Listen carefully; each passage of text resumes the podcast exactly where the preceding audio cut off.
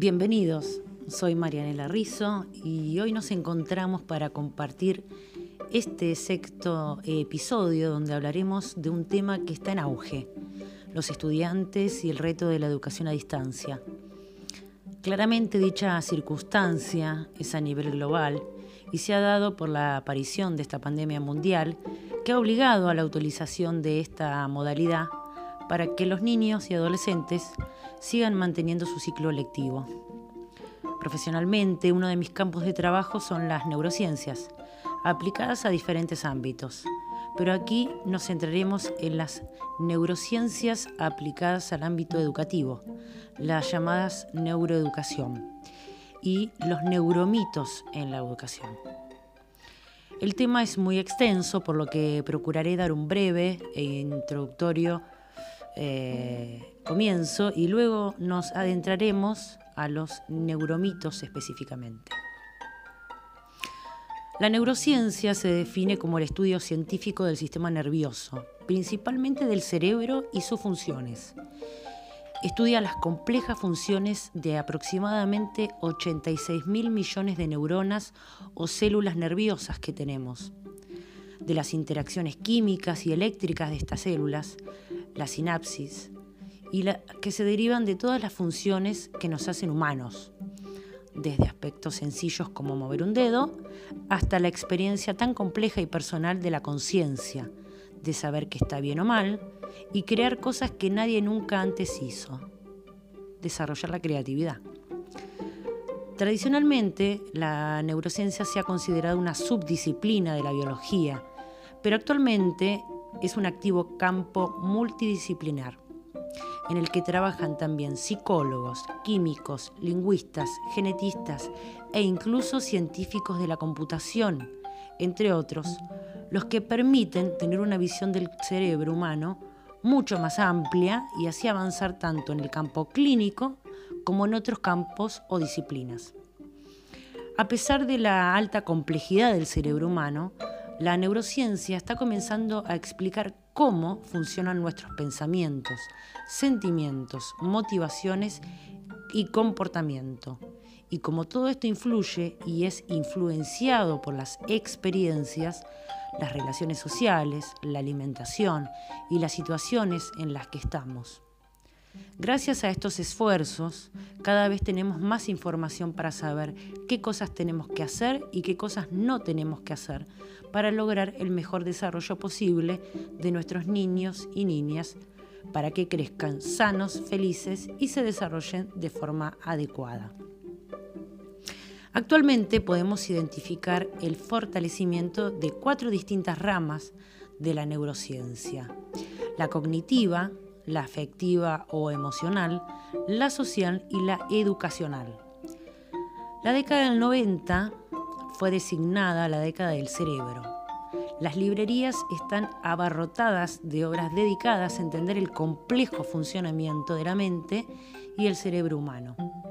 A partir del primer minuto del año 2000 se produce, a razón de uno por segundo, una innovación o un desarrollo tecnológico en cualquier campo de conocimiento humano. Es por esto que las empresas están buscando cada vez más personas que puedan ser generalistas, no especialistas, que sean capaces de responder efectivamente a los retos de complejidad y cumplir con las nuevas reglas del juego, que es rapidez, tecnología, innovación e información. El fracaso del siglo pasado en el ámbito formativo fue la educación. A pesar de los avances en las ciencias pedagógicas y en la didáctica, las organizaciones educativas aún siguen utilizando un entumecido y añejo sistema para comunicar conocimientos, que por cierto ya ha sido devaluado por su total obsoleto e irrisorio utilización. Los docentes se han convertido en instructores, son dictadores de cátedras. Su misión ha sido impartir conocimientos que ya no son vigentes en muchos casos, que han caducado. Además, dicho sistema didáctico curricular es homogéneo, erróneamente considera que todos los estudiantes son iguales que aprenden al mismo ritmo, a través de los mismos canales cognitivos, que tienen los mismos intereses y los mismos estilos de aprendizaje. Debemos estar preparados porque podemos incluso salir afectados en nuestra estabilidad emocional. Por ejemplo, cada 10 años se duplica la información y los conocimientos generados por la humanidad. Sin embargo, cada 10 años se vuelve obsoleta una cuarta parte de la información existente. Esto significa que rápidamente se está acumulando información que no podemos conocer, entender y mucho menos asimilar. Me dedico a realizar programas de capacitación docente en las temáticas. Dentro de los temas abordados eh, en estas capacitaciones se encuentran, por ejemplo, ¿qué es la neuroeducación? ¿Cuál es su importancia? La evolución del cerebro, los procesos cognitivos básicos, eh, los mapas conceptuales, la atención, los diferentes tipos de atención, la memoria, los tipos de memoria y sus funciones. La neuroeducación y eh, el impacto en el ámbito docente, propiamente dicho desde el aprendizaje, el concepto de aprendizaje, la neuromodelación y la neuroplasticidad cerebral los estilos de aprendizaje. Hay diferentes estilos. Tenemos el aprendizaje emocional, el de imitación, el de neuronas espejo y la importancia de la violencia, la agresión y la empatía dentro de un sistema de aprendizaje. En el aprendizaje cognitivo está el ejecutivo. Eh, integra la metacognición, la inteligencia interpersonal, Después existen las etapas del aprendizaje. El aprendizaje tiene etapas. Eh, se divide por niveles. La importancia del sueño en los procesos del aprendizaje. Eh, esto es muy, es muy importante, por eso eh, hablamos de fases del sueño y eso cómo interfiere en los diferentes tipos de memoria, los sistemas representacionales, los diferentes estilos para aprender como el visual, el auditivo, el kinestésico. También hablamos de formación de los docentes en, respecto a, las neurociencias, lo que llamamos los neuroeducadores, la percepción del alumno, el buen docente desde la neuroeducación, damos espacios de reflexión y después nos centramos en los neuromitos de la educación. El neuromito en la escuela, eh, hacemos experimentos, hacemos ejercicios y actividades con los docentes y eh, propuestas para la práctica docente en el aula con ejercicios y videos. Parte de lo que le hablé recién, como dije anteriormente, son temáticas que hacen a la práctica de esta especie de capacitación docente que estoy tratando de impartir o que se trata de impartir por varios profesionales a nivel nacional en la Argentina y obviamente en diferentes países. Vamos a hablar de los neuromitos en la educación. Somos conscientes que las investigaciones neurocientíficas han aportado gran información sobre cómo aprende el cerebro y que ésta va a afectar al desarrollo futuro de la educación, sin dudas. Sin embargo, resulta sencillo fomentar malos entendidos en la transmisión de estos conocimientos, desde la neurociencia hacia la educación. Se requiere un diálogo interdisciplinar que permita utilizar un vocabulario común entre los profesionales de ambas disciplinas y así traspasar de forma adecuada la información del laboratorio al aula. Cuando no ha ocurrido esto, han aparecido errores de interpretación de los descubrimientos científicos que han generado los llamados neuromitos. En el siguiente experimento que les voy a comentar, se compararon los resultados obtenidos por profesores en un estudio de investigación sobre el cerebro.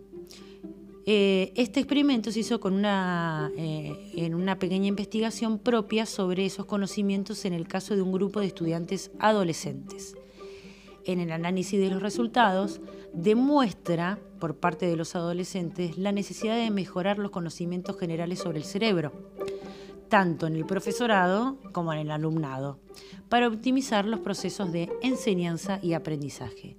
Y esto se conseguirá mejorando la comunicación interdisciplinar entre los neurocientíficos y los educadores o docentes.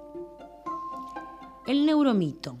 A menudo la práctica educativa se ve perjudicada por creencia de los profesores sobre el cerebro, que divergen de las demostradas por las neurociencias. Hay un proyecto, el Brian eh, and que fue hecho en el 2002, que analizó gran cantidad de conceptos erróneos sobre la mente y el cerebro que habían aparecido en contexto fuera de la comunidad científica. Entonces definió el neuromito como una concepción errónea generada por un malentendido, una mala interpretación una cita equivocada de datos científicamente establecidos para justificar el uso de la investigación cerebral en la educación y en otros contextos analizaremos dos casos concretos.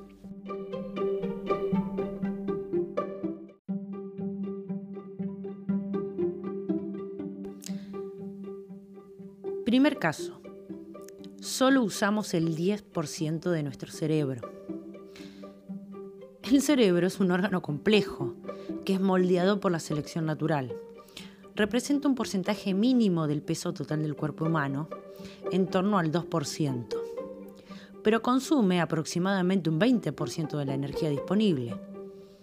Es evidente que con este gasto energético la evolución no podría haber permitido el desarrollo de un órgano con un 90% de inutilidad. Las modernas técnicas de visualización cerebral han demostrado que la actividad cerebral es del 100%, aunque la activación de las diferentes regiones cerebrales al realizar una tarea es desigual y la energía invertida es mayor en procesos de aprendizaje que cuando se domina la tarea. Caso 2.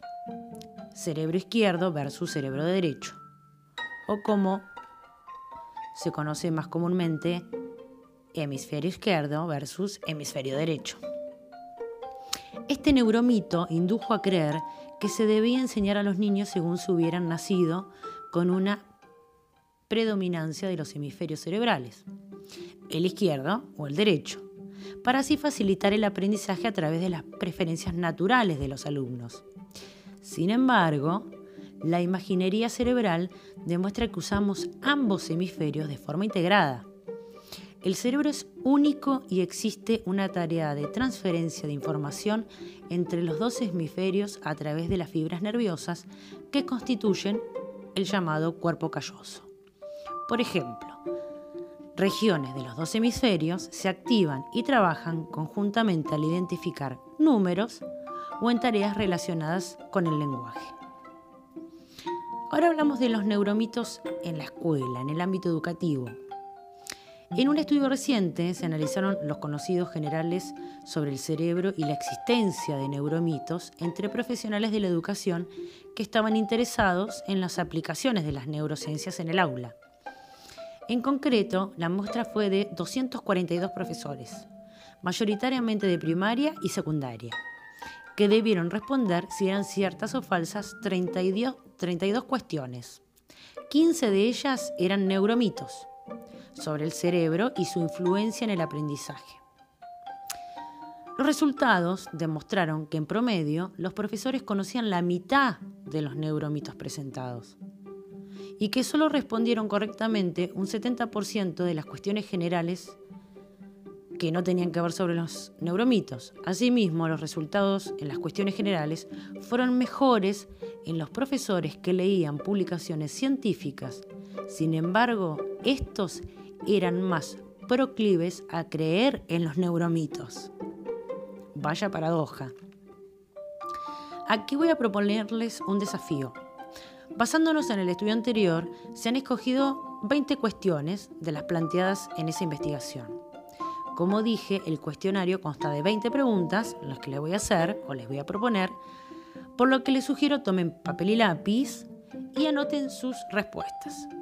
yo las voy a ir enumerando de la 1 a la 20 y las respuestas son sencillas, no se asusten, ya que al ser afirmaciones solo deberán responder por sí o por no. Una vez que finalice las 20 preguntas o las 20 afirmaciones, les daré las respuestas correctas para que se autoevalúen. ¿Sí? Recuerden, voy a enumerar de la 1 a la 20 y solo tienen que responder sí o no porque son afirmaciones. 1. Solo usamos el 10% de nuestro cerebro. 2.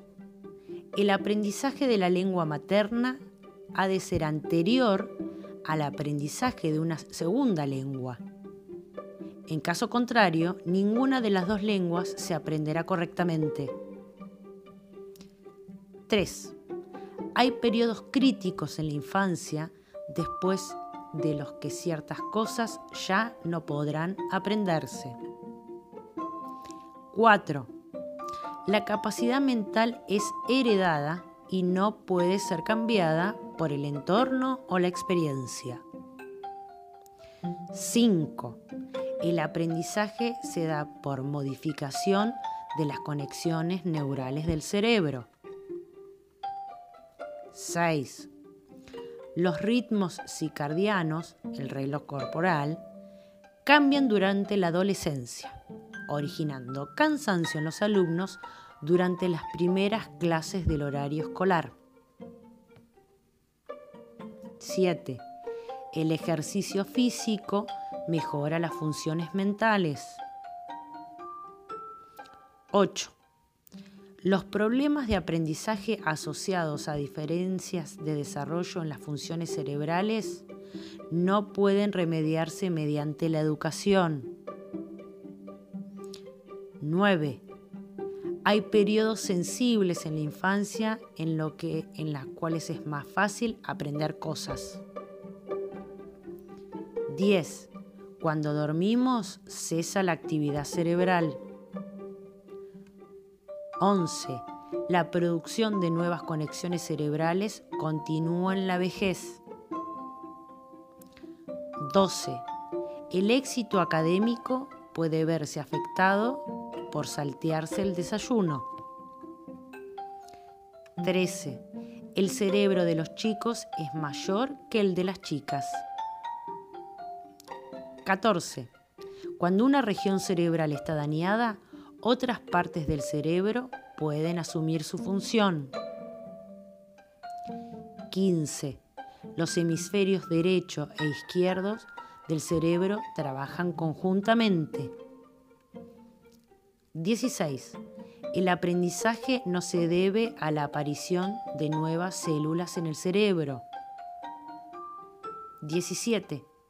Se mejora el aprendizaje individual si la información aportada se da en el estilo de aprendizaje preferente. Acuérdense, visual, auditivo o kinestásico. 18. La ingesta continuada de bebidas con cafeína reduce la atención. 19. Usamos nuestro cerebro las 24 horas del día. 20. Los cerebros de los chicos y las chicas se desarrollan a la vez. ¿Cómo les fue? Las respuestas correctas a este cuestionario son, anoten, para autoevaluarse, las correctas, la 5, la 6, la 7, la 9, la 11, la 12, la 13, la 14, la 15, la 16, la 18 y la 19. Y son falsas las cuestiones 1, 2, 3, 4, 8, 10, 17 y 20.